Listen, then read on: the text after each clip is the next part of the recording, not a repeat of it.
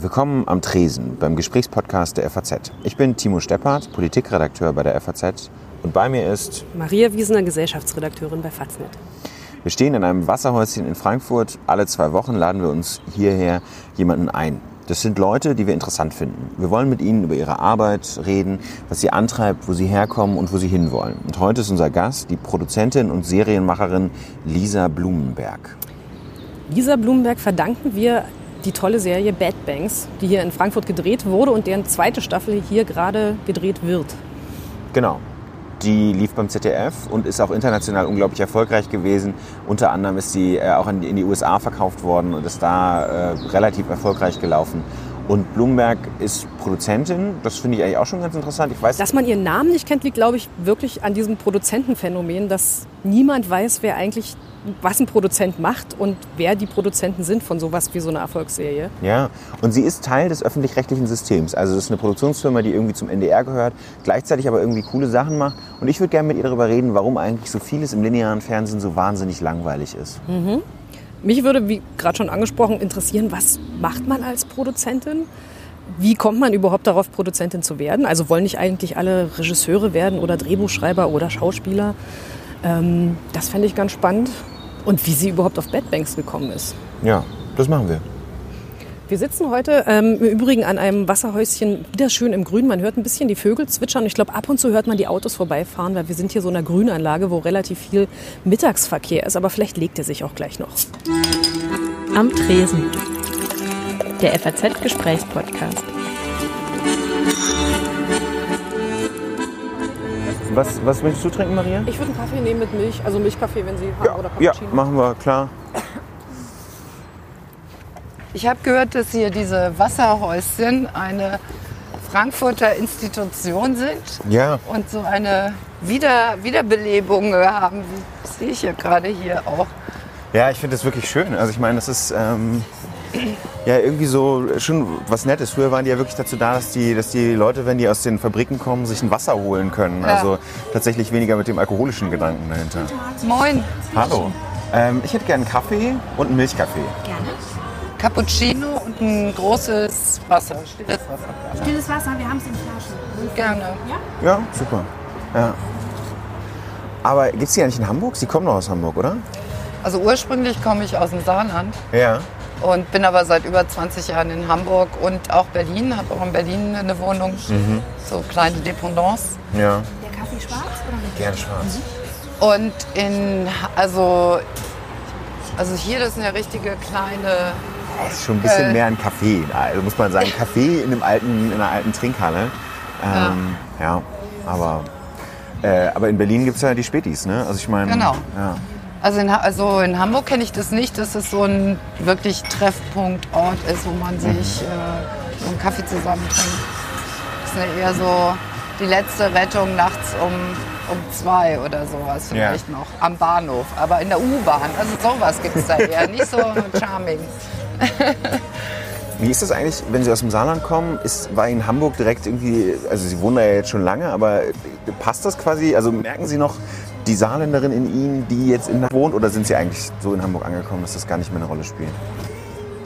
Naja, also ich glaube, ähm, je länger ich weg bin aus dem Saarland, und das sind jetzt schon ja, über 30 Jahre, mhm. also nach seinem Abitur bin ich ja weg, äh, ähm, umso mehr setze ich mich auch mit der Heimat auseinander und äh, sage mit Stolz, ich bin Saarländerin. also ähm, ja, weil es natürlich so ein, dieses kleine Land so ein Riesenkontrast mhm. ist zu, der, zu den Welten oder eher vermeintlich zu den Welten, in denen wir, ich jetzt mit der Filmwelt äh, mich mhm. bewege. Ähm, und und Hamburg habe ich jetzt in unserer Branche nie als in diesem klassischen Klischee die Eisenten und Elbletten und äh, absolut distanziert erlebt. Mhm. Also weil da ist die Filmwelt natürlich anders. Mhm. Gibt es eigentlich die, die ähm, gibt eigentlich filmisch irgendwas, was das Saarland so äh, wiedergibt? Also ich meine jetzt abgesehen von diesem, von diesem spleenigen Saarbrücker Tatort, ähm, äh, also gibt's ja, gibt's ja für fast alle deutschen Regionen inzwischen irgendwelche, irgendwelche Denkmäler, die so gesetzt wurden. Also ich Naja. weiß nicht, so aus dem Ruhrgebiet ist es irgendwie Bang Boom Bang oder Schimanski oder so. Also ich würde ich war ja in der Tat ähm, nach meinem Studium und allem Möglichen, was ich da äh, zwischendurch gemacht habe, äh, mein erster festangestellter Job war dann in der Tat beim Saarländischen Rundfunk im Fernsehspiel. Äh, Dramaturgin war ich da. Und, ähm, und da habe ich den Tatort gemacht mit äh, Jochen Senf, also den Palü-Tatort. Ah, ja. Und den würde ich immer noch sagen, ähm, ist sozusagen äh, steht für, in gewisser Weise für das Saarland und auch für bestimmte Klischees vom Saarland. Aber das, ähm, das ist, glaube ich, das, was man filmisch jetzt sozusagen, woran man denken kann. Und Max Ophüls Festival natürlich. Also stimmt, Max Ophüls als der, ja. als der große Sohn der Stadt. Äh, genau. Aber wenn Sie selber quasi aus diesem ganzen, äh, aus diesen Fernsehspielredaktionen kommen oder da mal waren, wann haben Sie eigentlich das letzte Mal so den Fernseher eingeschaltet, was geschaut und sind so richtig umgehauen worden? Also ohne Vorwarnung, ohne dass Sie jetzt gedacht haben, ah, heute Abend soll was Tolles kommen, sondern einfach eingeschaltet haben, was gesehen haben, was Sie wirklich total überrascht hat. Oh ja, ich weiß, das ist, äh, also in der Tat passiert das selten. Also wenn ich mich zur Entspannung vor den Fernseher abends setze, sepp ich durch und äh, ähm, schaue äh, in den seltensten Fällen wirklich ähm, äh, äh, konzentriert Fiction. Also das ist dann sozusagen mein, mein Vergnügen. Ähm, da bleibe ich auch gern beim Trash-TV hängen. Ich hatte eine, eine große Leidenschaft fürs Dschungelcamp, die aber total überwunden ist. Also, äh, äh, ähm, aber das ist in der Tat passiert wirklich bei, bei einem Film äh, vom WDR. Der letzte schöne Tag hieß der. Ähm, äh, da geht es äh, wirklich hartes Thema, aber so toll erzählt. Ähm, Im Endeffekt um den Selbstmord einer Mutter mit Familie und die Zeit danach, wie, also wie die Familie damit umgeht.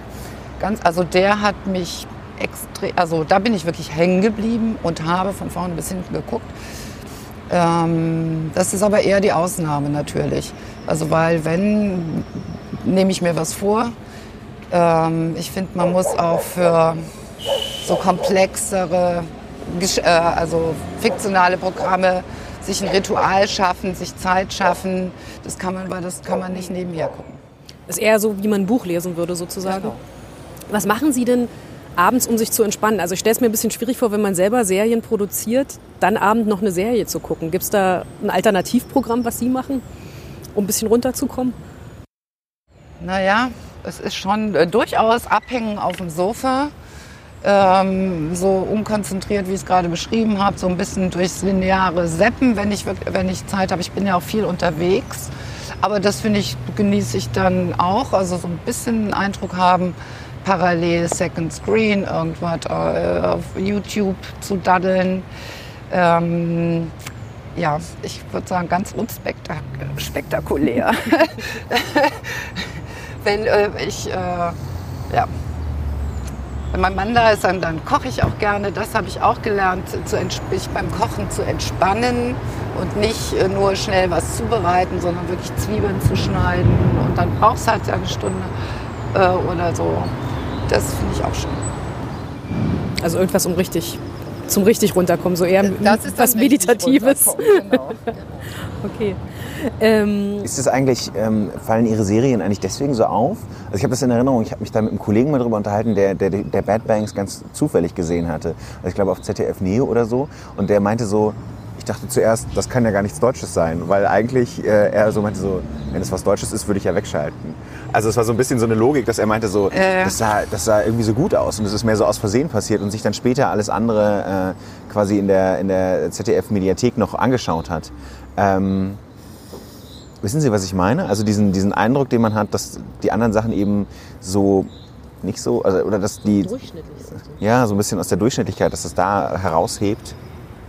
Naja, also man, man muss ja unterscheiden. Es gibt ja das lineare, formatierte Fernsehen. Das ist ja wirklich formatiert. Das äh, erreicht ein bestimmtes Publikum eher ein altes, sehr zuverlässig, muss man sagen, mit bestimmten Programmen, zum Beispiel Krimis in Landschaften werden geguckt äh, ähm, von einer bestimmten Klientel, also de, dem Hauptklientel derjenigen, die wirklich abends noch oder sich den ganzen Tag vor den Fernseher setzen und äh, nichts anderes. Das mit den Landschaften ist das, und die anderen alternativen Verbreitungswege nicht nutzen, sage ich jetzt mal.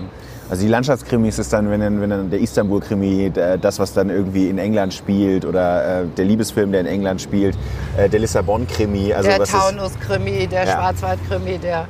Wo eigentlich mehr die Ne, das Landschaft sind ja zählt als die schon Geschichte. Also in einem bestimmten Segment hochqualitative Sachen.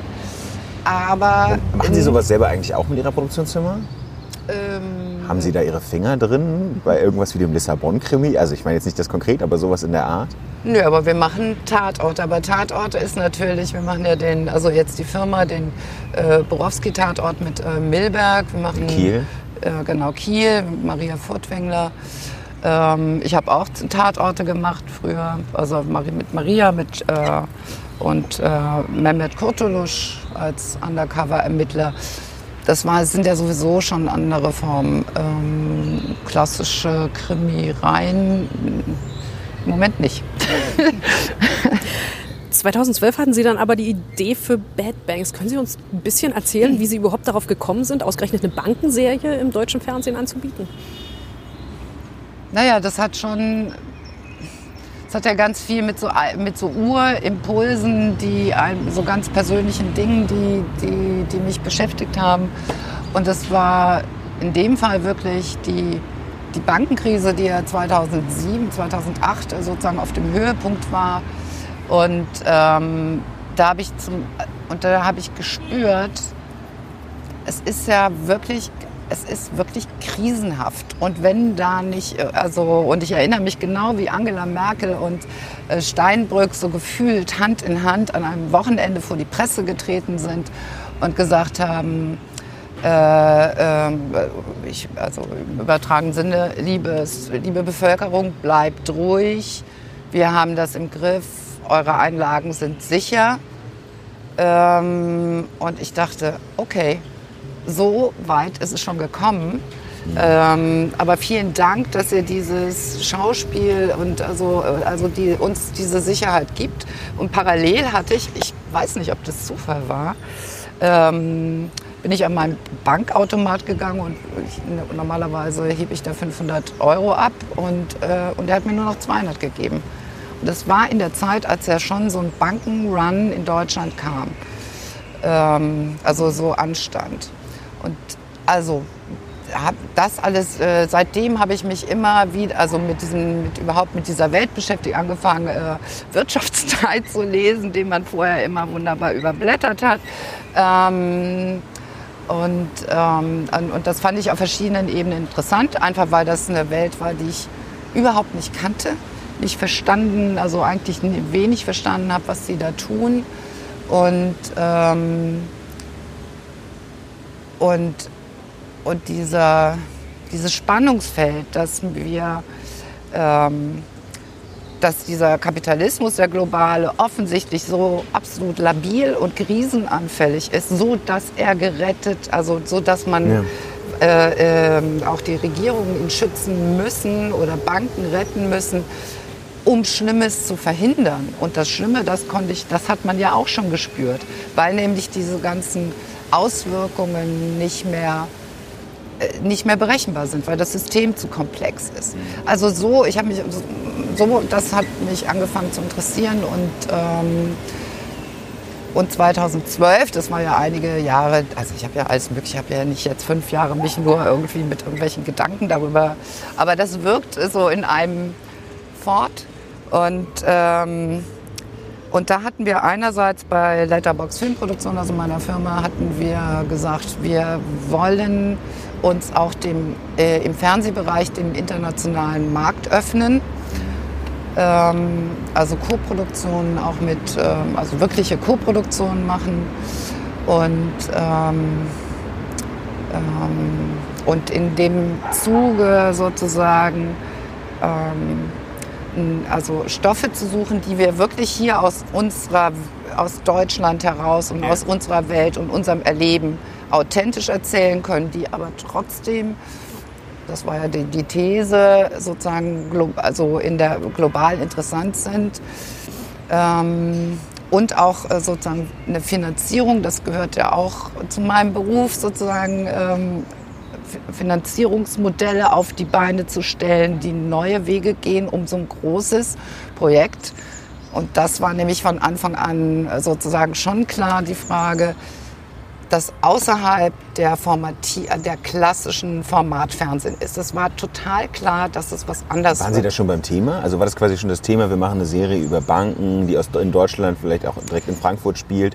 Und dann haben Sie quasi überlegt, wie, wir- wie man das international verbreitet? Oder war quasi erst der Verbreitungsweg die, der Gedanke und dann dieses Bankenthema dafür zu nehmen? Naja, also ich habe mir, also in dem Fall habe ich wirklich äh, mich schon so, mir so lange Gedanken gemacht, bevor ich einen Autoren ansprach, äh, was könnte das Setting sein, ein ideales. Und das ging halt so einher, ähm, was macht inhaltlich Sinn. Ähm, Frankfurt, ja klar, als deutsches Bankenzentrum und Luxemburg war, das war nicht der allererste Gedanke, aber ehrlich gesagt relativ der zweite Gedanke. Warum? Al- Als, Gute Filmförderung oder? Äh, naja, also als natürlich auch Finanzzentrum, als Ja. großes äh, europäisches Finanzzentrum. Und ich wusste, dass in diesem kleinen Land ähm, äh, es durchaus eine, eine aktive Filmszene eine, gibt und äh, entsprechend auch Finanzierungsmöglichkeiten, äh, Finanzierung auf die Beine zu stellen ist. Und man muss sich ja auch klar machen, 2012 oder 13, äh, Anfang 13 oder 13 habe, war dann die, das Grundüberlegung so klar, dass ich damit dann auch rausgehen konnte. Also wirklich mehr als ich will was über Banken machen, sondern das ist das Setting, äh, das, äh, das wäre der Bogen. Es geht, wir wollen eine neue Krise erzählen. Es geht um eine junge Bankerin. Also und im Hintergrund um die Fusion zweier Großbanken. Das waren ja alles so die, die, die Grundgeschichten, die ich mir durch die Recherche und äh, so erarbeitet hatte. Und ja, also aber wie viel, was mich interessiert, ist so ein bisschen, wie viel haben Sie sich schon überlegt, ich finde, das ist so ein bisschen die Rolle der Produzentin ja auch. Sie haben ja später als Head-Autor, ich glaube Oliver Kienle, Kienle Ja. ist es, den Sie dafür gewonnen haben, ähm, der, das, der das Drehbuch geschrieben hat, zusammen mit, mit anderen, auch als Writers Room, was zu der Zeit, glaube ich, noch relativ neu war in Deutschland. Ähm, wie viel Idee haben Sie quasi schon zu ihm gebracht und gesagt, hier, du, das ist die Idee, die ich habe, willst du daraus was machen? Naja, das, was ich gerade äh, skizziert habe, und, und Sie haben völlig recht, man muss sich 2012, 2013, das war ja vor dem Serienhype. Da gab es kein Netflix in Deutschland, es gab kein Amazon. Aber es gab eben das Programm, was wir geliebt haben und verschlungen haben aus Amerika, Breaking Bad und so weiter und so fort. HBO und also, so weiter, ja. Ähm, und ähm, ich fand es schon wichtig, in dem Fall so weit das einmal durchdacht zu, durchdacht zu haben in den Grundsetting, sage ich mal, dass man darüber schon mit, äh, mit Olli reden konnte. Aber natürlich ist Oliver Kienle, das sind seine Figuren und seine Story, da, da, das war ja wieder dann noch mal mindestens ein zwei Jahre Weg, den zuerst wir, also Olli und ich, zusammengegangen sind und er sozusagen schreibend sich da angenähert hat, ähm, äh, ja, um, um überhaupt dieses Setting, also sozusagen sinnvollen Plot und die Figuren auch zu, zu erspüren, um was es uns eigentlich wirklich geht oder was, was uns wirklich an dieser Welt im Kern interessiert. Was ein bisschen auch dieser, wovon Sie gerade schon geredet haben, HBO-Serien, dieser amerikanische Ansatz ist, mehr auf die Figuren zu gucken und wirklich eine Geschichte über Figuren zu erzählen, die einen auch interessieren. Also das ist, glaube ich, auch das, was, was Bad Banks am Anfang so rausgehoben hat von den restlichen. Genau, das haben die mit uns zu tun. Aber das äh, war, äh, ist ehrlich gesagt eine, eine Grundthese, die ich sowieso immer beim Erzählen habe.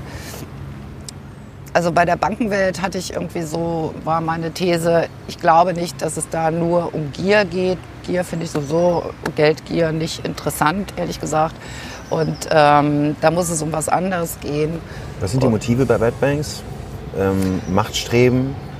Ja, Das hat ganz viel mit, äh, ähm, mit, mit, mit einem Suchtfaktor zu tun, den die Arbeit äh, äh, hat, mit einer, mit einer Erfüllung durch, also nicht mehr anders können, also so eher diesen negativen, aber durchaus. Es, ähm, es hat natürlich ganz viel mit Wert und Selbst, Selbstwert zu tun. Und äh, in keinem anderen Bereich äh, als in der Bankenwelt äh, kann man ja vermeintlich am Ende des Tages immer eins zu eins, nämlich in Zahlen, seinen eigenen Wert sehen. Und das ist schon ein sehr, finde ich, ein sehr starker Antrieb. Also es geht viel um Selbstwert, um Anerkennung, um Sucht. Ähm, Sie haben ziemlich viel über Banken und über Banker recherchiert, bevor es losging. Was ist so das spannendste Detail, was Sie herausgefunden haben bei der Recherche?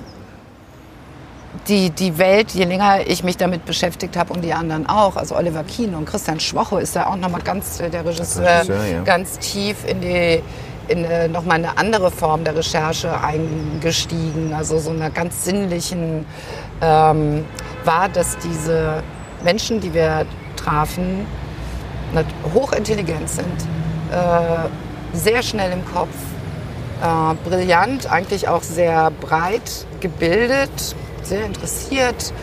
Die haben sich, ähm, es war natürlich erstmal gar nicht so leicht da ranzukommen, ähm, aber das ist gar kein Detail. Als Detail vielleicht, dass diese Welt in den Handelsräumen nicht glamourös ist. Die haben ja keinen Publikumsverkehr. Da stehen die Wasserkisten rum, da steht der Kopierer rum, äh, da wird gegessen, da stehen abgefressene Pizza. Äh, äh, ähm, äh, Kartons, ähm, die äh, Christian Schwocho kam aus London mit, äh, von der Recherche zurück und erzählte, ähm, ich glaube, es war bei, bei einer großen englischen Londoner Bank in London, äh, die haben da Mäuse im, im, im Handelsraum und äh, der immer wieder muss der Kammerjäger anrücken. Und da haben wir das hier in Frankfurt gegengecheckt. Und äh, da war das auch so. Also das, sind, das ist wirklich so ein Detail. Das ist so ein Detail, da- was es auch in die Serie geschafft hat am Ende, oder? Ja, ja, da genau. sind auch irgendwie überall. Das, das, die Pizzakartons hat man noch so im, im Kopf, dass da auch relativ viel Essen und Essensreste Klar, die rumstehen. essen zwischendurch nebenher. Ähm, Wie ist es denn eigentlich, wenn jemand wie Christian Schwocho äh, da so eintaucht? Wie, wie macht er das? Oder wie hat er das zum Beispiel gemacht? Unterhält er sich dann mit Bankern? Darf er sich irgendwas anschauen? Weil die Banken, wie Sie an einer anderen Stelle mal gesagt haben, nicht besonders ähm, offen sind, was das betrifft. Ja, also wir haben, wir haben, glaube ich, wir haben wirklich jede Bank in Frankfurt und auch in London angesprochen, also ganz offiziell angefragt, dürfen wir bei Ihnen recherchieren, mal einen Tag äh, vorbeikommen oder wie auch immer. Total abgeblockt, das ist nicht möglich. Ähm, und wir sind dann schon über, also äh, muss man unterscheiden, wir hatten ja offizielle Fachberater, das waren schon, das waren zum Teil ehemalige Investmentbanker oder auch noch welche, die noch im Beruf waren, aber auch auf dem Sprung, ähm, was anders zu machen oder in einen anderen Teil der Finanzbranche reinzugehen, sage ich jetzt mal. Ähm, und die Hintergrundgespräche. Und äh, die Hintergrundgespräche, das ist dann so ein Vortasten. Das ist, äh, das kennen Sie ja vom Recherchieren. Also man, man schafft es, man lernt einen kennen oder man hat Kontakt zu einem und dann irgendwann hat man so ein Netzwerk. Und das sind dann viele, also vier Augengespräche. Christian hat auch äh, vier, also sozusagen äh, vier Augengespräche intensive geführt. Ähm, und über einen dieser Kontakte kam, kam er, kamen wir dann auch und er vor allen Dingen äh, wirklich in die Bank rein. Also nicht offiziell, aber das war dann, und das waren schon wertvolle ähm, Eindrücke, die er da mitnehmen konnte. Also hat Maus gespielt, während er die Mäuse dann da gesehen hat, sozusagen.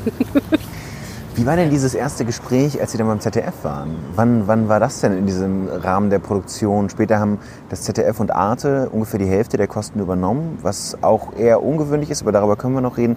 Wie war das beim ZDF? Wann sind Sie zu denen gegangen und haben, äh, sind da vorstellig geworden, was das Projekt betrifft? Ja, das war, ähm, auch äh, 2013, als es ein erstes wirklich äh, ausformuliertes Serienkonzept äh, gab. Und ich habe mit Caroline von Senden gesprochen. Das ist die äh, Redaktionsleiterin vom Fernsehspiel, mit der ich auch schon ein paar einige wirklich auch aufregende Filme gemacht habe. Wir haben ja auch Blochin zusammen gemacht mit, das war Mit Jürgen Vogel? Äh, mit Jürgen Vogel und Thomas Heinz von Matthias Glasner. Also ähm, äh, ich wusste, dass Caroline da eine äh, gute Partnerin sein könnte. Und sie, also sie und Arte, mit Arte habe ich auch sehr früh gesprochen, ähm, Andreas Schreitmüller, die hatten einfach so eine Nase, sage ich mal, jetzt noch nicht, aber wir wollen sowas ja unbedingt machen. Wir wollen dranbleiben, so und äh, sie sind den Weg mitgegangen und ähm, haben schon doch sehr früh, bevor es es gibt, da gab ja keine in dem klassischen Denken damals noch Sendeplätze, wo sendet man sowas, was anders ist und so. Die, die waren da einfach sehr weit vorne, muss ich sagen. Und, äh, und es war schon noch ein Weg, also sozusagen, und was natürlich geholfen hat, durchaus, war zu sagen, ich bringe einen Teil der Finanzierung mit. Ähm, Durch die ja, eigene Produktionsfirma. Ge- Ja, also durch die, äh, durch die Koproduktion. Ähm, äh, wir haben Weltvertrieb in der Finanzierung. Ähm, War das zu der Zeit schon üblich? Haben Sie das vorher schon mal gemacht? Weil das war, als ich es gelesen habe, Sie hatten mal so ein Spiegel-Interview gegeben, wo Sie es beschrieben haben. Da war ich so ein bisschen überrascht und dachte, also man kann, kennt das von anderen, also internationale Produktionen liest, dass man davon ausgeht, die Hälfte kommt aus dem Ausland, wenn man es ins Ausland verkauft. Aber dass es eher die Ausnahme ist. Vielleicht bei Deutschland 83, da hatte ich es auch mal gelesen, dass sie das ähnlich gemacht haben, aber ansonsten eher bei deutschen Produktionen, dass es dann schon auch eher aus Deutschland das Geld kommt und auch äh, von vornherein da sein sollte. Ja, das war, also wir sind da ja auch neue Wege bestritten, aber das muss man mit dieser neuen Art von, äh, von Serien, kann man das. Und, und ähm, ähm, bietet sich auch an, also weil das, äh, das ist aus, aus dem Senderetat nicht, also als klassische Auftrags, vollfinanzierte Auftragsproduktion ähm, nicht unbedingt, äh, also das sprengt natürlich dann auch den, den klassischen äh, Etatrahmen. Und äh, wir Produzenten kämpfen ja auch seit Jahren darum, sozusagen eigene Rechte zu behalten, dafür größer ins, also, äh, ein größeres Risiko zu gehen. Aber langfristig, wenn es ein Erfolg ist, äh, sozusagen wirklich auch an den Einnahmen, äh, also sozusagen Rückflüsse zu haben und, ähm, und auch klarer sozusagen als Ursprung oder als äh, Miturheber sozusagen dieser Geschichten sind und nicht, äh, nicht sozusagen die Maurer, die im Auftrag irgendwas zusammenmauern. Was auch nicht ist, aber was ähm, ist eine andere Art, äh, ist wie beim, also es ist eigentlich von der Finanzierung wie ein Kinofilm. Aber das Ja. heißt, Sie haben sozusagen, Sie hatten erst die Idee, die so weit ausgearbeitet, dass ein Exposé sozusagen da war oder, oder etwas, Ja. was man tatsächlich vorstellen konnte und Leuten sagen konnte, damit, damit äh, könnt ihr dann Genau. später, ähm, habt ihr etwas, was ihr ausstrahlen könnt und dann sind Sie losgegangen und haben die internationale Finanzierung reingeholt, um dann zum ZDF und Arte zu gehen? Hab Nee, nee, die, ähm, also die Gespräche mit Luxemburg hatte ich auch schon vorher geführt. Mhm. Also es war nämlich Das ist sozusagen ein ganzes Netz, was sie so gesponnen Genau, haben, um das, um genau. das. Ja, ich verstehe. Ja. Naja, ja, man, man muss so, Ja. äh, ja, genau. Ja. Und das hat, äh, also ich muss sagen, das hat in dem Fall wirklich äh, ge geklappt. Beziehungsweise es waren die richtigen Gedanken, es war irgendwie der richtige Stoff zur richtigen Zeit. Ähm, mit den und, und äh, die richtigen Partner zu, äh, zu finden. Einerseits in der Fin Finanzierung, aber später natürlich auch mit den Kreativen. Es war wirklich ein und und der und dem Partner bei den Sendern. Es war ein ganz eigener oder ist immer noch. Wir drehen ja die zweite Staffel jetzt gerade. Es ist ein wirklich ganz besonderer Spirit in dieser in diesem ganzen Projekt. Wie laufen denn die Dreharbeiten jetzt gerade? Ja, super. Also wir sind jetzt schon hier im Endspurt. Wir, Okay. wir drehen noch, äh, also wir haben Anfang Januar oder Mitte Januar angefangen und wir drehen noch bis Ostern. Ähm, jetzt die letzten zwei Wochen hier in Frankfurt. Wir sind hier um die Ecke im äh, Bitburger, zum Bitburger. Das ist so eine Bankerkneipe, so eine klassische.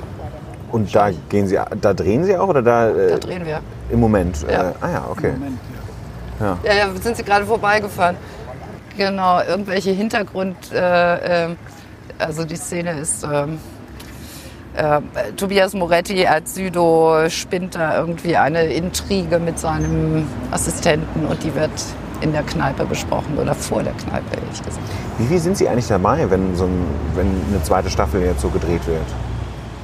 Also ich würde ja immer sagen, äh, der, ähm, also die, die, die Hauptaufgabe, also wenn äh, des Produzenten oder äh, ist natürlich vor dem Dreh ähm, und äh, und danach auch wieder sozusagen in der Postproduktion beim Dreh ähm, bin ich regelmäßig da und äh, äh, schaue vorbei und äh, ähm, aber, äh, aber nicht, um irgendjemandem irgendwelche Anweisungen zu geben. In der, äh, so. Es ist schon vorher klar, wie viel Geld ausgegeben werden darf. Das ist ja so ein bisschen auch der, der, der Job, den Sie dabei haben, zu schauen, dass das Geld dann reicht. Auch wenn es wie bei Bad Banks fast 8,5 Millionen waren für die erste Staffel. Ja, also, das, äh, also mein Job ist erstmal sozusagen das Geld äh, zu finanzieren, das zusammenzukriegen. Und das ist ja auch immer ein Weg, und man, der, der viele ähm, Fallstrick oder sozusagen unsicher, also die Planungssicherheit im Filmgewerbe, wenn man das so finanziert, ist natürlich nicht wahnsinnig groß. Man muss echt einen langen Atem haben, bis man alle Förderungen, alle Verträge und äh, das Geld zusammen hat. Und gleichzeitig muss man aber sehr konkret planen, weil da hängt ja ein Riesenstab, ein äh, Schauspieler, die man terminlich äh, blockieren muss, Regie und so weiter. Also es ist echt immer schon eine Herausforderung. Ähm, und das Geld irgendwie, egal wie viel man hat, reicht nie. Also das ist aber auch normal beim Drehen. Ich weiß nicht warum. Also es ist immer sehr knapp und äh, klar und äh, da gibt es natürlich aber ein ganzes Produktionsteam, die, wo wir gemeinsam alle, da muss man Prioritäten setzen. Das ist ehrlich gesagt so nicht so viel anders wie im normalen Leben oder so stelle ich mir vor, wenn man ein Haus baut. Kann Klingt bei aber, uns als das Marmorbad leisten oder, äh, oder nur ein Marmorwaschbecken oder was. Also Das klingt aber, als müssten Sie ab und zu echt streng sein und dann sagen, nee, das, das Marmorbad ist es jetzt leider nicht. Wir, wir sind hier schon am Limit. Die goldenen Wasserhähne wieder weg. Ja, aber das ist nicht, ähm, das ist ehrlich gesagt nicht meine Hauptaufgabe. Also weil das wird ja auch nochmal arbeitsteilig verteilt, aber natürlich äh, muss ich es tragen. Also ich muss, also ich werde gefragt. Also wie ist denn deine Priorität? Willst du gerne die goldenen ha äh, Wasserhähne? Und ist Was das sind denn die wichtig? goldenen Wasserhähne bei Bad Banks im übertragenen Sinne? Also was wäre sowas, äh, was, man noch, was man noch gerne hätte haben können, äh, sich aber vielleicht nicht leisten konnte oder was man vielleicht weglassen mu- muss jetzt auch in der zweiten Staffel? Naja, richtig äh, interessant und kreativ, auch im produktionellen Sinne wird man, äh, dass man sagt, wir wollen das, äh, wir, wir wollen das inhaltlich unbedingt haben. Zum Beispiel in der zweiten Staffel haben wir einen ganzen Strang, der eigentlich auf den Virgin Islands spielt. Ähm, Und Sie haben im Taunus gedreht? Ja, nee, aber so fängt man an. Also, und äh, wir haben in, äh, aus unterschiedlichen Gründen, aber wie auch immer, man kam auf gute produktionelle Ideen, wie man diesen Dreh in einem, sagen wir mal, Offshore-Paradies im weitesten Sinne, völlige Kontrastwelt zu Frankfurt, Luxemburg und so weiter dreht. Und wir drehen jetzt auf Mauritius. Ähm, Was auch nicht einem- billig klingt. Nee, aber es, es ist produktionell sehr viel günstiger. Oder wir haben einfach eine Lösung gefunden, wie wir es günstiger hinkriegen. Und ähm, so, das und, ähm, und was goldene Wasserhähne im, im Dreh äh, in unserem Projekt sind, sind natürlich immer sind bestimmte Ausstattungs äh, ähm, Elemente und wir sind ja in der zweiten Staffel, so viel darf ich glaube ich auch verraten, öffnen wir ja uns oder unsere Welt und ähm, si- befinden uns auch in der Start-up-Szene, in der jungen Fintech-Start-up-Szene in Berlin. Das ist also sozusagen eine neue Welt. Und ähm, wir erzählen, dass unsere Deutsche Global einen riesigen Inkubator äh, aufgebaut hat, also praktisch eine, einen Brutkasten für junge Fintechs. Und da gibt es äh, da gibt, das gibt es in der Welt, aber die zwei riesigen großen, die es gibt, ist nämlich einer in Paris und einer in äh, Los Angeles, die auch architektonisch wirklich beeindruckend sind. Und genau sowas wollten wir erzählen. Wir wollten erzählen, dass diese junge Welt eine wirklich attraktive Alternative für unsere eigentlich ja Investmentbanker, äh, aus, äh, die mit Herz und Blut, also mit voll und ganz Investment und aus Überzeugung Investmentbanker sind. Und ähm, sowas herzustellen, das ist ein goldener Wa- Wasserhahn, ist aber äh, ähm, ähm, inhaltlich wichtig gewesen. Man kann dazu sagen, Sie haben beim letzten Mal äh, den Bankenturm, weil man sich, wenn man es gesehen hat, die ganze Zeit gefragt hat, wo haben die das denn aufgenommen eigentlich, wenn man das Bahnhofsviertel in Frankfurt so ein bisschen kennt. Aber die Skyline wurde digital überarbeitet. Also diesen Bankenturm gab es gar nicht, sondern den hat jemand Ja. am Computer designt und der sah wahnsinnig Ja, echt ja. aus. Das war so ein goldener Wasserhahn in der ersten sozusagen. Weil ich stelle mir vor, dass das auch relativ viel Geld kostet. Ja, ja, die, die VFXen äh, ähm, äh, sind, äh, sind ein absoluter Kostenfaktor.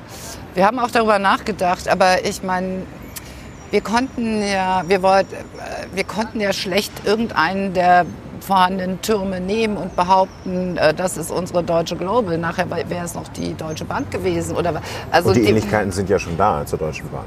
Also die Global es Invest. gibt ja nicht so viele äh, große deutsche Mhm. Universalbanken. Also das muss man, äh, die so einen großen Investmentbereich haben. Also deswegen war es die, war es die, äh, ehrlich, ehrlich gesagt die Konsequenz, wir müssen uns unsere eigene Bank bauen und wir sind, haben ja auch eine fiktive Bank. Deswegen ähm, musste das da eingebaut werden. Dann haben wir noch überlegt, ob wir irgendeinen Turm abdecken sollten. Aber wir haben es doch sehr elegant. Sieht doch gut aus. Ne? Das sieht die super Skyline. aus, ja. Die Frankfurter. Bereichert. Ja, ich meine, der Unterschied ist ja, das muss man glaube ich immer noch mal sagen, das sind ja so knapp 8,5 Millionen, die das gekostet hat. Ein Tatort, mit dem Sie sich ja auch auskennen. Sie haben ja erzählt, Sie haben auch den ähm, Niedersachsen-Tatort, äh, Kiel, Hamburg mit Kurtulusch. Äh, so ein Tatort kostet 1,5 Millionen im Schnitt. Also ist so das, was man in der, in der Branche sagt. Ja. Ähm, Also das heißt, pro Folge sind wir ein bisschen unter den Produktionskosten für einen, für einen Tatort. ja, ein Tatort, der, der 90 Minuten hat, kostet ungefähr so Ja. viel wie eine Folge Bad Banks, die so die Hälfte hat. Ja, aber das äh, ist, also ehrlich gesagt, das, äh, äh, wir reden hier in Deutschland über immer noch wirklich Baby-Etats.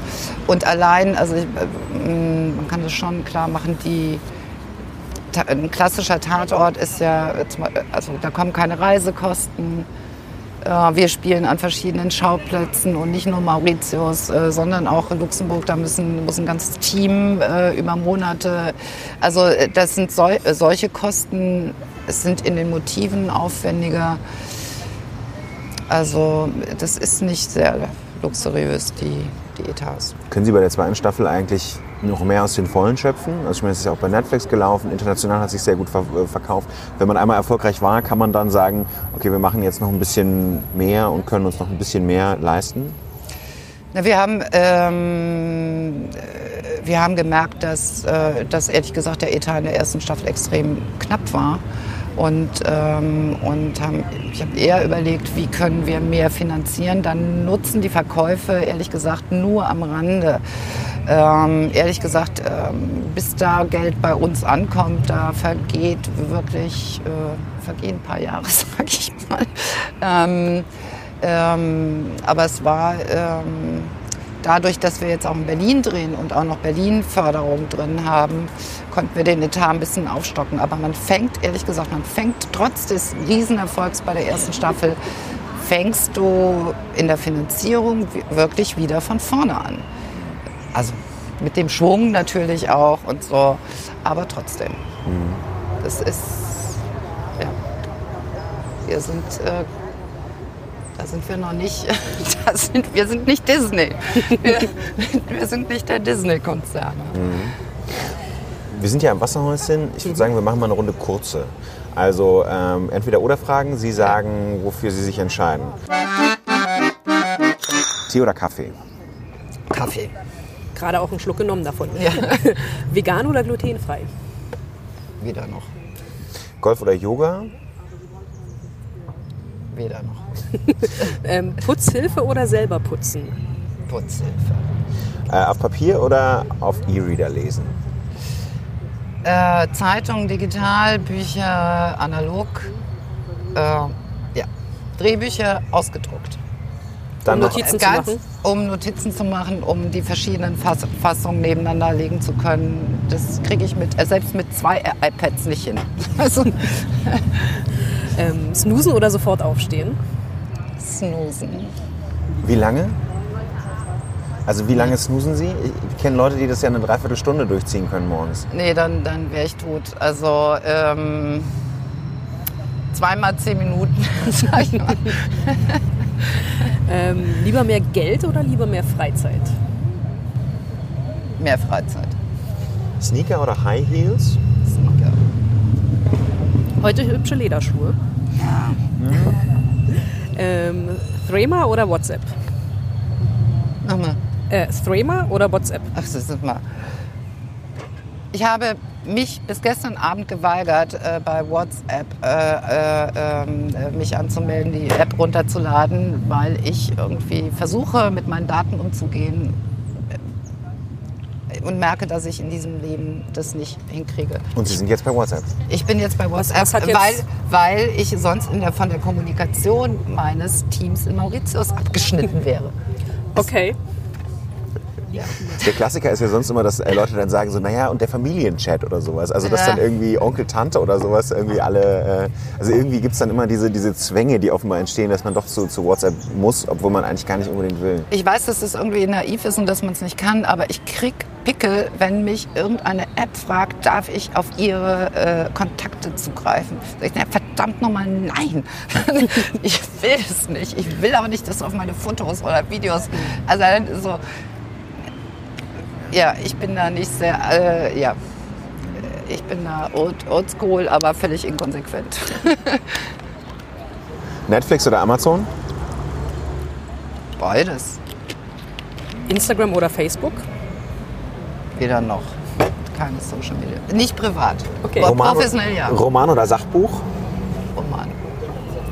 Äh, Binge-Watching auf dem Sofa oder lieber Spielfilm im Kino? Binge-Watching. Süß oder salzig? Süß. Ähm, Top-Quote oder lieber großartige Rezensionen? Das, wa- was es sein soll, ähm, Qualität. Also das heißt, die großartigen Rezensionen. Ja. Lange wach oder früh auf? Äh, lange wach.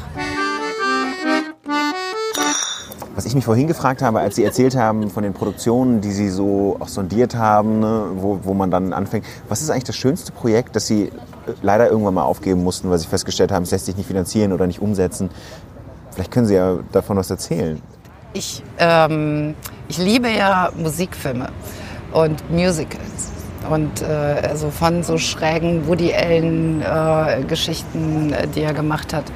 Und, ähm, und irgendwann in meinem Leben will ich auch ein Musical produzieren oder einen Film mit viel Musik und Tanzen. Und, ähm, und da, das, doch, ich erzähle das jetzt einfach. Äh, und ich war relativ, ich war sehr weit mit einem Projekt. Äh, da ging es um einen Es hieß La La Land. ja, das hat eine Autorin, also die Astrid Ström, mir vorgeschlagen. Es ging um einen äh, äh, Familienvater aus dem äh, Ruhrpott, der äh, arbeitslos oder so ein bisschen sozialer Abstieg, aber der eine große Leidenschaft hatte, nämlich äh, er war Freddie Mercury Impersonator. Und, äh, und das war sozusagen der Ausgangspunkt einer großen Familie, so ein bisschen, ich sag jetzt mal, ähm, äh, Little Miss Sunshine-artigen Familiengeschichte, die aber sehr gelebt hat von der Musik von Queen, die ich so sehr liebe. Und da ist es mir nicht gelungen, die Rechte zu kriegen. Vielleicht Rechte- war, die Rechte dafür ne, ja. Das war vielleicht ein bisschen, äh, na, sie war nicht naiv, aber es gab ähm, ja, Ja, die Rechte für, für eine bestimmte Form der Finanzierung. Und da brauchst du nämlich eigentlich alle Rechte. Ist, Queen Ja. ist bei dem neuen Film auch, die sind ja selber mit dabei gewesen. Bei der, Ja, ja, bei ja, der, ja. Und das war irgendwie, das ist schon ein bisschen ein paar Jahre her. Mhm. Und da war das, glaube ich, auch schon im Schwange. Und die haben äh, gesagt, überhaupt nicht daran interessiert an irgendeinem anderen Film, der irgendwas mit äh, Freddie oder Queen oder so zu tun hat. Sonst hätte jetzt ein deutscher Schauspieler den Oscar bekommen und nicht Rami Malek. Verdammt. Ähm, wie war das denn überhaupt? Sie haben, wir haben am Anfang darüber gesprochen, Sie haben in Mainz Germanistik, Publizistik und Psychologie studiert, waren dann Dramaturgin und Filmautorin. Wie wird man dann zur Produzentin? Also Sie waren auch in Fernsehspielredaktionen und sowas. Aber wie sind Sie dann zur Produzentin geworden? Ja, ernsthaft war ich äh, immer ähm, hin und her gerissen zwischen Theater und Film. Also schon während des Studiums war ich ja eigentlich auch viel am, am Theater. Ich habe hier, also als äh, Regieassistentin, auch in der Dramaturgie, habe zwischendurch immer ähm, so projektweise war ich dann drei Monate in einer völlig anderen Welt, dann habe ich wieder weiter studiert, habe aber auch für den Südwestfunk als journalistisch, ehrlich gesagt, äh, äh gearbeitet, also Fernsehjournalistisch. Ähm, und ähm, und habe mich dann irgendwann für diese für diese Fernsehwelt entschieden. Und mein und ich wollte einfach als ich beim Saarländischen Rundfunk war habe ich gemerkt ich will näher an das Projekt dran. Ich will noch ich will ja näher an, an, der, an das Produkt dran.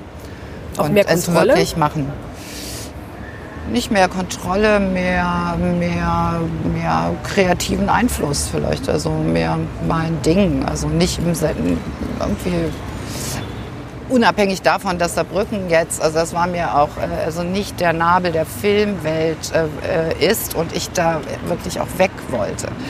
Ähm, und da habe ich mich beworben, also ähm, blind beworben, ehrlich gesagt, in, in, in Hamburg, aber auch in München damals. Ähm, ich wusste gar nicht so richtig, was ein Producer macht. Ähm, Das wäre wusste- eh unsere nächste Frage. ja, Was damals. genau verbirgt sich hinter diesem Job? Ja, also äh, gut, ich habe es ja, ich hab's ja gelernt dann. Ähm, nee, also ein Produzent ist von äh, sozusagen von der Uridee, sage ich mal, die, die er entweder selber hat oder, äh, äh, oder zu ihm kommt, bis zum letzten Ton in der Mischung äh, ähm, involviert und gesamtverantwortlich ähm, für die äh, für die Inhalte, für, für die kreative, kreative Entscheidung und Finanzierung. So, das ist die Definition, sage ich mal, aus dem Lexikon. Ähm, na, ich habe es ja eben schon erzählt. Also das äh, kann man sehr unterschiedlich ausfüllen. Gibt es auch ganz unterschiedliche Charaktere, glaube ich, in, in, in dem Beruf. Und ähm, ähm, manche vergleichen das ja so ein bisschen wie mit einem Dirigent sozusagen, der, der, der ein grandioses Orchester äh, mit wunderbaren Solisten zusammenbringt. Das ist ja auch und, ähm, ähm, und, und, und ihnen die beste Möglichkeit gibt, äh, ähm, tolle Auftritt Arbeit zu haben, leisten. ja, ja. Tolle Arbeit zu leisten. Und äh, ja. Also ich glaube, einen, also ich denke da auch drüber nach, wie, wie schafft man es so gute kreative Prozesse in Gang zu bringen oder also wie es jetzt bei uns war.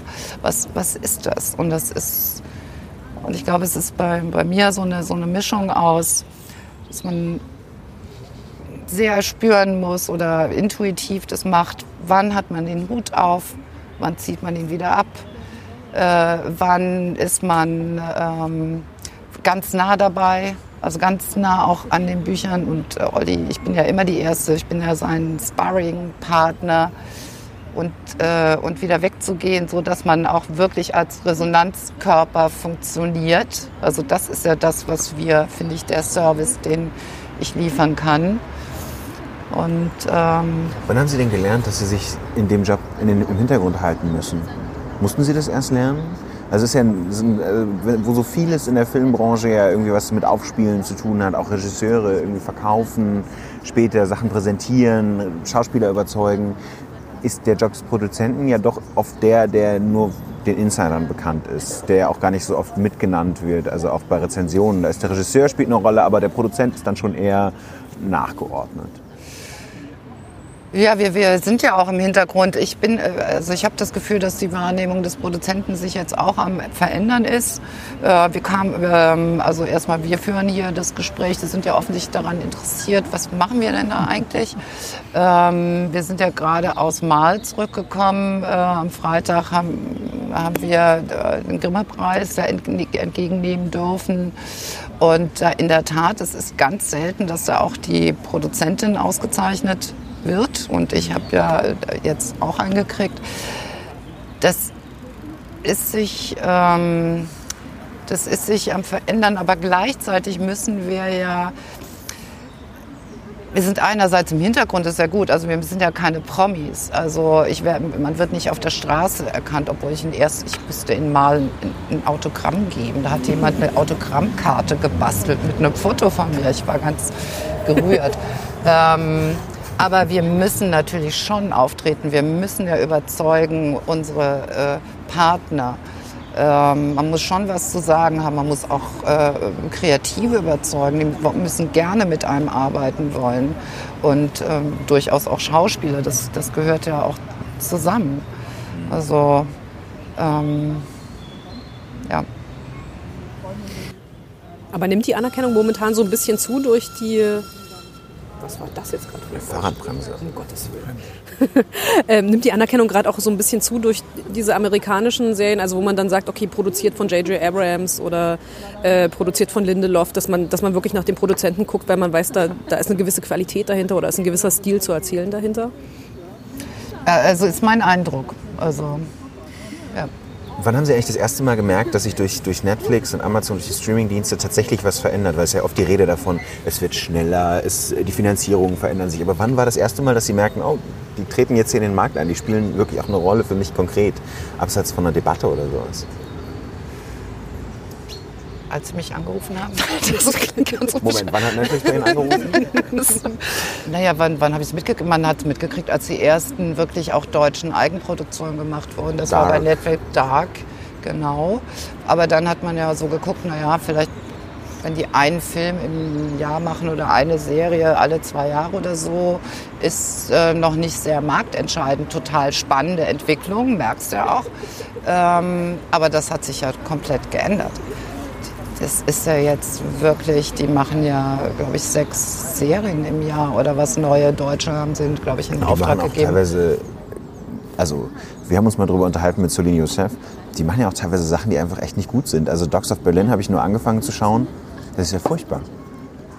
Haben Sie auch das äh, schon Sachen gesehen? Also man, es wird ja so ein bisschen Netflix und auch Amazon werden ja irgendwie so zu, zu Helden stilisiert. Was ist Ihr Eindruck? Machen die das wirklich alles viel besser? Naja, also jedenfalls, äh, ich, also das Alleinstellungsmerkmal war ja auch die oder ist ja die herausragende Qualität, die wir gesehen haben damals äh, von den äh, eben auch diesen Signature-Serien aus Amerika. Und ich habe auch durchaus denselben Gedanken gehabt. Also man kann, also wenn man dieses äh, Alleinstellungsmerkmal Qualität nicht mehr erreichen kann, weil, weil man zu viel macht und zu viel, zu schnell ähm, könnte das ein Problem sein. Aber im Moment ist doch ein absoluter überhitzter äh, hier der War of, of Streaming-Plattformen. Also äh, es ist wirklich ein überhitzter Markt. Es geht um Marktführerschaft, so wie ich das und äh, ähm, und man muss da, also ich glaube, alle müssen ist ja, die ganze Branche ist in einem wahnsinnigen Umbruch. Es wird so viel produziert. Es, äh Und wohin geht die Branche da gerade, wenn sich das so verändert? Na, erstmal einerseits ist es natürlich eine super spannende Zeit, es ist eine Goldgräberstimmung. Auf der anderen Seite ähm, fehlt Personal, es fehlt Fachpersonal. Zum Teil müssen Produktionen verschoben werden, weil du niemand, weil du kein Team findest. Und ähm, und ähm, der. Ähm also viel produziert wird, dass tatsächlich gerade alle beschäftigt sind, Ja. die gut sind sozusagen. Guten Leute beschäftigt sind. Ja. Nee, aber nee, auch so äh, wirklich Aufnahmeleitung, äh, so- also wirklich das, das Filmteam, die, die wirklich die Arbeit machen. Regisseure, Autoren werden ja eigentlich reichlich ausgebildet äh, äh, an den Filmhochschulen. Aber die Handwerker fehlen dann Ja. sozusagen. Okay. Das ist ein, das ist ein riesen Fachkräftemangel sozusagen, ist auch äh, bei uns ein Problem. Und, ähm, ähm, und auch, und das, äh, also das, ich finde, das hat durchaus positive Aspekte, also dass der, der Kampf um die Talents, um die Kreativen, um die Top-Kreativen. Und ähm, ja, das sagte ich auch. Man, man muss es auch schon, man muss die interessant, wirklich die interessanten Projekte äh, ähm, an Land ziehen. Ähm, man, muss ihnen, man muss gute Bedingungen schaffen und ehrlich gesagt eine Atmosphäre, wo man gern miteinander arbeitet. Ich glaube, das ist ganz wichtig. Welche Geschichten können denn deutsche Serien besser erzählen als amerikanische oder englische? Na, ich finde immer, wir, wir, wir sollen bei, bei uns bleiben. Also ähm, aus unserem Erleben, aus unserer Welt heraus erzählen und da, vielleicht, und da das Universale finden.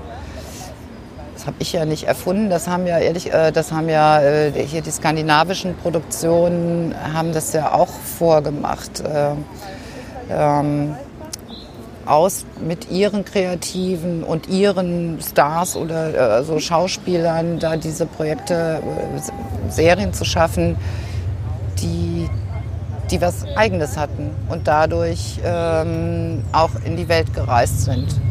Borgen ist da immer so ein, so ein häufig genanntes Beispiel. Borgen Dänische und die Serie. Krimis, also äh, The Bridge und ähm, ähm, Kommissarin Lund, das, äh, The Killing. Wie heißt die? Ist das The Killing? Weiß gar nicht. Die, die gibt es ja alle auch schon als amerikanisches Mhm. Remake. Ähm, deswegen komme ich mit den Titeln so durcheinander. Aber das sind ja Serien, die sich sehr im, die, die sehr im Kleinen und sehr konkret sind, auch bei, bei Borgen zum Beispiel, sehr konkret dieses kleine, dieses kleinen Landes Dänemark, aber so gut erzählen, dass es dann dadurch eine universelle Geschichte auch wird über Ja. Macht, über Aufstieg und über Fall und diese Dinge. Ja. Hm, Was ist denn, was ich mich noch so frage, wie verbessert oder wie, das ist ja immer so die, die Debatte, wie sich Fernsehen in Deutschland jetzt mal unabhängig von den Streamingdiensten, wie sich das wirklich verbessern kann. Sie haben ja den Einblick, wie, wie, wie kann denn das Fernsehen an sich besser werden? Muss es überhaupt besser werden aus Ihrer Sicht? Also das ist einfach eine, äh, jetzt eine schwierige äh, Zeit des Umbruchs für das äh, klassische Fernsehen. Ich äh, habe, also ich, ich wollte, glaube ich, also weil, haben wir eben schon gesagt, weil jetzt, im, wenn ich nur vom Fiktionalen rede, ähm, linear ähm, läuft, äh, also gibt es eine bestimmte Zuschauerschaft, die da zuverlässig zuguckt bei bestimmten Programmen und zuverlässig wegschaltet, sobald irgendwas anderes ist. Ich übertreibe jetzt mal so ein bisschen. Aber, ähm, aber man spürt es doch schon, also jetzt auch bei Bad Banks. Äh, ähm, die Sender sind absolut am, also jetzt die öffentlich-rechtlichen auch am Umdenken und versuchen ihr Geschäftsmodell oder, oder ihr äh, zu erweitern, dass die Mediathek genauso ernst genommen wird wie die lineare Quote. Es war ja bei Bad Banks schon wirklich ein Paradigmenwechsel, den ich da erlebt habe, dass äh, kommuniziert wurde, also der Erfolg in der Mediathek und das nicht und da äh, ähm, ähm, mit mit der linearen Ausstrahlung, die war ja auch völlig in, äh, in, in Ordnung, aber aber dass niemand irgendwie auch in der Medienberichterstattung irgendwie auf die Idee kommt, irgendwie irgendeine Überschrift zu, also so reflexhaft zu, äh, zu fabrizieren. Äh, Quoten unter, keine Ahnung, vier Millionen oder ich, also was sind das für ein Kriterium? Aber äh, das, äh, also die ganze Bewertung des Erfolgs ist sich am Wandeln und muss sich äh, wandeln jetzt. Aber das heißt, dass die, die klassischen Formate schon irgendwie die gleichen bleiben, oder? Also dass der Tatort sich jetzt nicht verbessert oder sonst irgendwas oder dass da irgendwas passiert, dass wir den vielleicht auch irgendwie mal anfangen zu schauen, ähm, sondern dass, dass, das, ähm, dass sich kleine Inseln, neue Projekte, dass die spannend sind, aber das Fernsehen an sich eher, wenn wir Sie jetzt als Trendbeobachterin eher fragen, dass das Fernsehen eher das bleibt, was es ist. Na, also ich, ich sage jetzt mal, wenn ich in die Zukunft schaue, äh, äh, geht es ja um Technik und Verbreitungswege.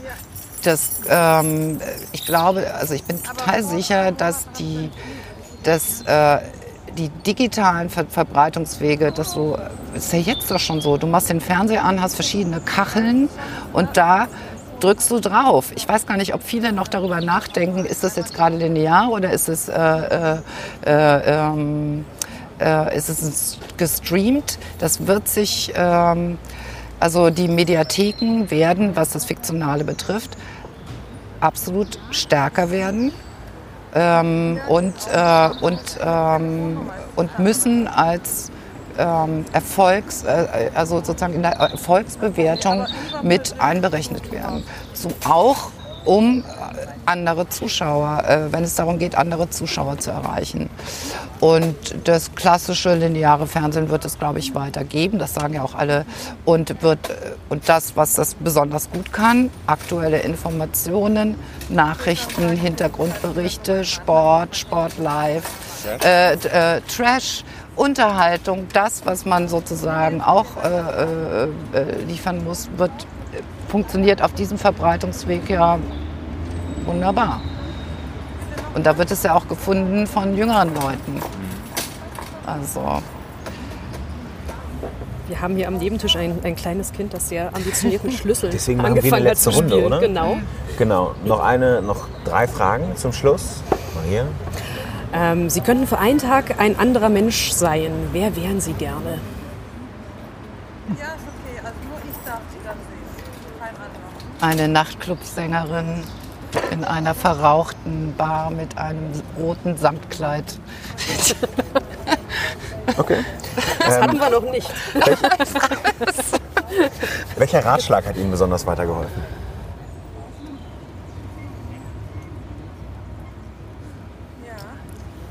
Sei nicht naiv.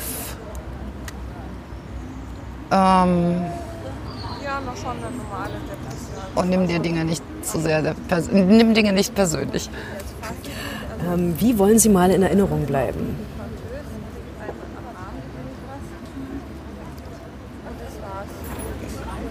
Mit Lisa hat es echt Spaß gemacht und äh, wir haben ein paar richtig gute Dinge auf die Beine gestellt. Danke. Vielen Dank. Das war am Tresen. Ähm, wir hoffen, es hat Ihnen gefallen. Sie können uns gerne Kommentare schreiben bei iTunes, bei allen anderen Formaten, wo Sie uns gerade hören. Ähm, uns einen kleinen, äh, eine kleine Bewertung da lassen, gerne auch Sternchen vergeben. Wir freuen uns über jeden Stern, den wir kriegen. Und Sie können uns natürlich gerne Ihren Freunden, Ihrer Familie, Ihren Bekannten weiterempfehlen. Ähm, wir haben auch eine E-Mail-Adresse, wo Sie uns Anregungen, Tipps, äh, wen auch immer Sie gerne hören wollen, Gerne Kritik, was wir besser Gerne machen Kritiken, können. genau, wenn Ihnen irgendwas, wenn Sie irgendwas gestört hat, dass äh, die Schlüssel klappern oder sowas, ähm, dann probieren wir das ein bisschen runterzutun das nächste Mal. Ähm, die schreiben Sie uns an tresen.faz.de. Wir bedanken uns fürs Zuhören und freuen uns aufs nächste Mal. Dankeschön. Am Tresen.